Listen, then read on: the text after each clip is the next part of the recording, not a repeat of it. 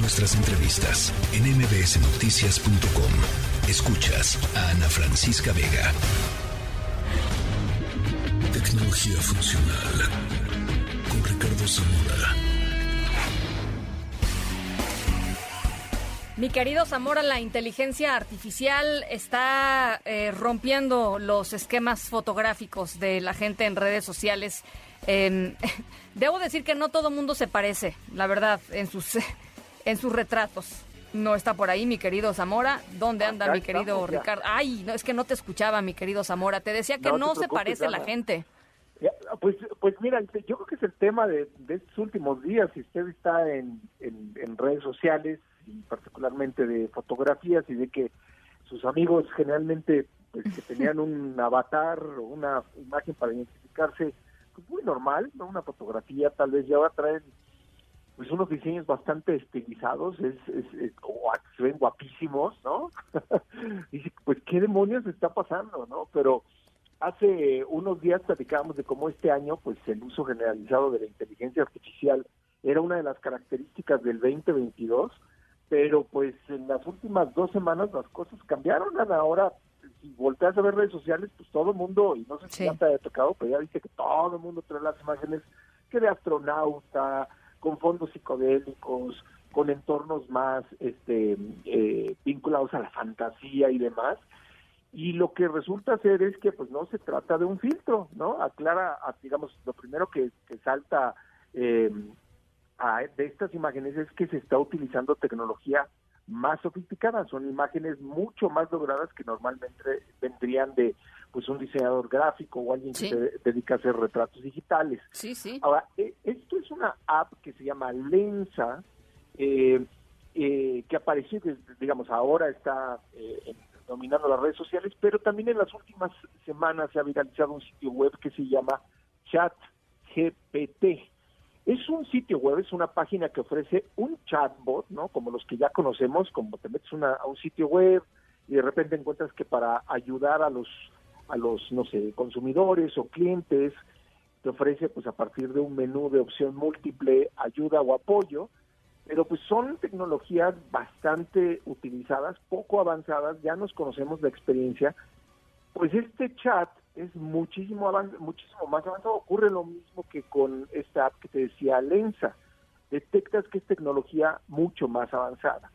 ¿Y qué es lo que ocurre? Que cuando interactuamos con este chatbot, pues la respuesta es más cercana a una conversación que involucra aspectos creativos o que ofrece respuestas que parecerían muy reales o que son proporcionadas por expertos. Es, por ejemplo, yo eh, a la plataforma le, pregunté, ¿no? Me metí a chatbot y le dije, ¿cómo te presentarías eh, en 180 caracteres para que cualquier persona te pueda conocer, ¿no? Me dijo, pues soy un modelo de lenguaje muy, eh, muy amplio, entrenado por la plataforma OpenAI, Puedo asistir con un amplio número de acciones, incluyendo contestar preguntas y proporcionar información de diferentes tópicos. No soy un humano, sino un programa de cómputo diseñado para generar texto como si lo hiciera un humano. No tengo experiencias personales u opiniones, mis respuestas solo están basadas en la información con la que fui entrenado. Entonces, obviamente se pasó de los 180 caracteres que le puse como límite y le volví a plantear la pregunta de una manera pues un poco más descriptiva. Le dije, ok, pero ¿cómo crees que sería propio presentarte con esta información, pero en Twitter? Entonces me puso en los 180 caracteres, pero ahora le agregó la misma respuesta, más reducida, pues le agregó hashtag inteligencia artificial, hashtag modelos de lenguaje. Es decir, hasta sentido del humor tenía, ¿no? Entonces, estas experiencias que estamos viendo ahora han sido creadas por una plataforma que se llama OpenAI, eh, o a partir de sus investigaciones.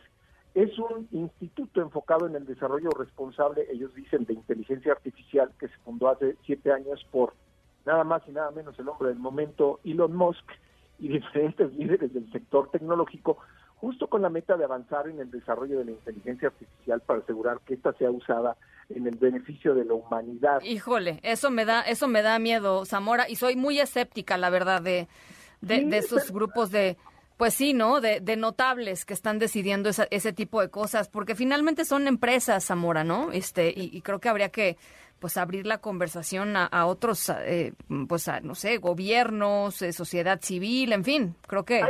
Hay, un componente interesante, Ana, es que estas eh, tecnologías se, se, ofrecen con un con un modelo de open source, ¿no? Entonces vamos a vamos a pensar en términos de de la visión que tienen desde OpenAI, ¿no? Es cualquiera los puede utilizar, pero cómo ofrecen estas tecnologías. Y la manera que las ofrecen es pensando que deben de tener límites o deben de tener, eh, deben de no estar al 100% terminadas, es la visión que ellos tienen, con el fin de que se evite, por ejemplo, si tú le preguntas a esta plataforma cómo hacer una bomba, no te ofrezca respuesta si lo quieres utilizar con eh, intenciones para hacer propaganda política, no te ofrece respuesta. Es decir, tiene muchos límites para que a partir de eso la creatividad que eso, de, lo que se genere vaya a tener pues estas consideraciones de entrada. Ahora, en cuanto, por ejemplo, a las imágenes producidas eh, por Lensa, hay personas que dicen, a ver, ok, todo muy bien, pero la base de datos con la que se eh, enriquecieron estos sistemas tecnológicos, pues a los hombres los ponen tal vez como astronautas, pero a las imágenes de las mujeres las eh, cosifican, las sexualizan demasiado. Sí, y esto quiere decir que hay una conversación que se tiene que tener eh, desde este tipo de, de proyectos para asegurarse que hay una representación racial, de género, intelectual, mucho más propositiva a que nada más sean imágenes que se encuentran en Internet y que ayuden a las personas a verse estéticamente más atractivas. Entonces, si bien está esta conversación distópica, ¿no? Es, es, es la que más inquietud genera, lo cierto es que estas expresiones de inteligencia artificial también nos ayudan a adelantar las conversaciones, las discusiones, para poder ver los desafíos que se deben atender, para poder contar con herramientas tecnológicas, que esto deben de ser estos apoyos, herramientas tecnológicas que nos ayuden a superar desafíos más sofisticados. Pues muy interesante, la verdad, Zamora, este, creo que, creo que son experimentos, pero creo que sí, efectivamente, el mundo tiene que eh, entrarle en serio a una conversación sobre inteligencia artificial, más allá de que sea divertido, más allá de que sí nos pueda ayudar, más allá de que este nos, ahorita nos esté entreteniendo con ciertas cosas, creo que sí eh, es una conversación que la humanidad tiene que, que dar no solamente las, las empresas que están desarrollando todos estos impresionantes avances tecnológicos, sin duda, eh, eh, y bueno, pues ahí está, ¿no? Creo que, creo que decirlo es, es importantísimo.